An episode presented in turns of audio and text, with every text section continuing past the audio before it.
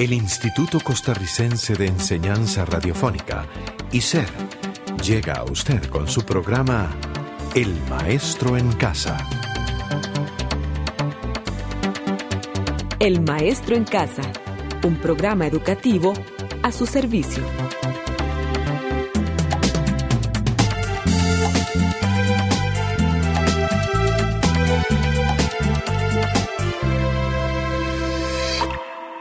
Have a good day, everyone. This is your Ujarrás Week 4 program. Have fun and enjoy.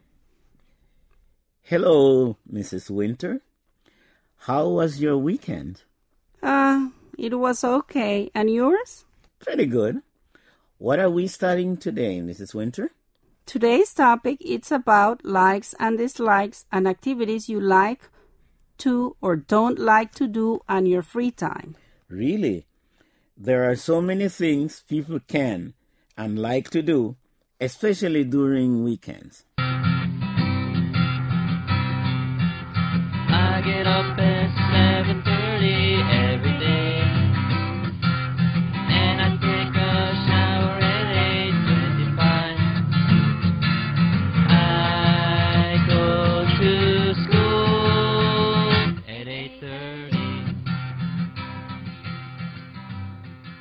Welcome to our new radio episode. Today we are going to talk about hobbies and things we do on our free time. Listen to a telephone conversation. Discover what activities they practice.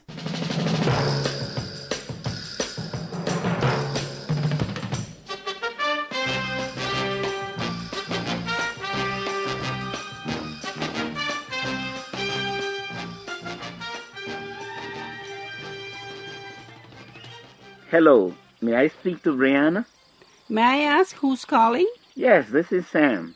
Hi, Sam. This is Tina, Brianna's sister. Oh, hi, Tina. Is Brianna there? Yes, hold on, please. Brianna, Sam is on the phone. Thank you, Tina. Hi, Sam. How do you do? Fine, thanks. Brianna, I was wondering if we could get together next week. Yes, what do you want to do? Let's go bowling on Monday from 5 to 7.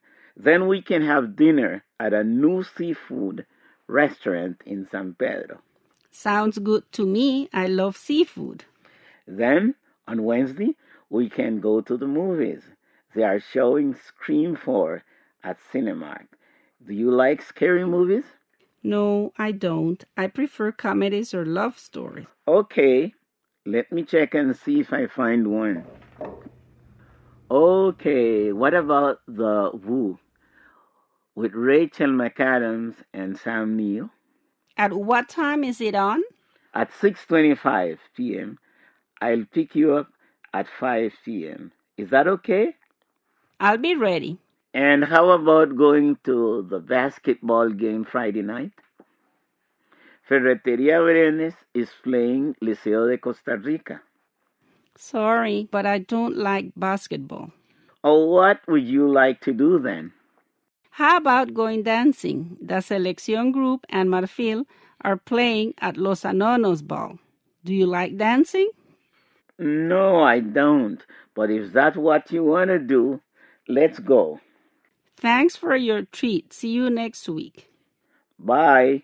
And thanks for accepting my invitation. You're welcome. Bye.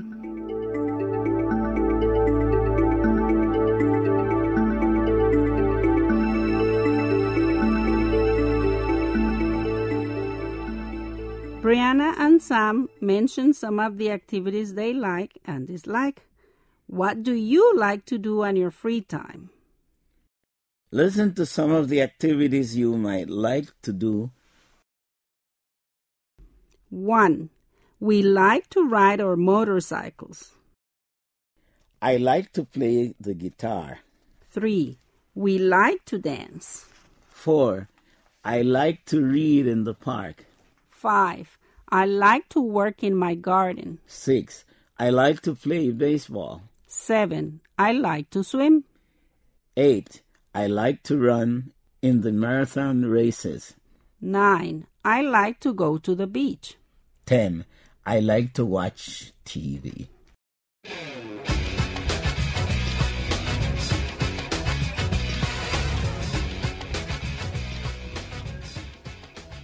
What do you like to do on your free time, Albert? I like to collect stamps, to ride my bike, and to read stories. Hmm, I don't like to collect stamps and I don't like to read, but I like to play cards and listening to music. I like to listen to music too, but I don't like to fish or play chess. Do you like to play computer games? Yes, I love to play computer games. They're my favorite. Some of my favorite activities are to go to acting classes, horseback riding, to play baseball, and to drive. You know, Bob, there are activities I like to practice, those where your adrenaline goes way up because of excitement. Like what, for instance? Well, I like to try bull riding, ski jumping, and motocross or skateboarding. You're so crazy. Those aren't easy activities, and you need to be almost in perfect physical conditions. I don't care about the physical condition, but that would really be exciting to me. I thought I was daring, but you beat me at that. Some of the activities I'd like to practice are rafting, skydiving, bungee jumping, and gliding. I hope to practice them sometime. Why not? They say that if you're persistent and pursue your dreams, they will come true. Like if we study hard, we will succeed. that sounds like a teacher. Yes, that's true. My teacher says that to us every day.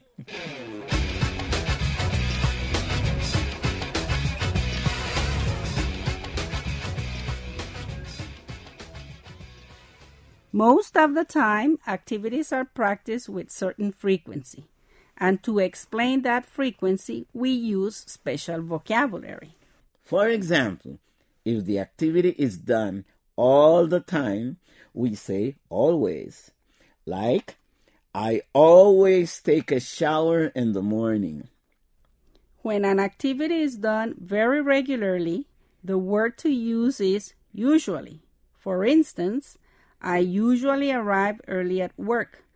I'm almost never late. So, always means 100% of the time. Usually 80% of the time. That's correct, Bob. Then there is the word often, which tells that an activity is practiced 60% of the time. I often cook for my friends. There is certain regularity implicit. If an activity is practiced 40% of the time, the word we use to express that time is sometimes. For example, they sometimes take vacations outside of the country. When an activity is practiced like at 20% all the time, the words to use are rarely and seldom. Like in the sentences, Christian rarely eats fish, or the ladies seldom drink rum. And when you don't practice the activity at all, what word do you use? Well, never or not ever, which means 0% of the time. Like, for example, parents never understand that their kids must make their own mistakes. Now take a look at page 60 of the Ujarrás text and solve the exercises. Well, we have finished with today's review. I hope you do the rest of the exercises and don't forget to study. See you for the next review program. Goodbye.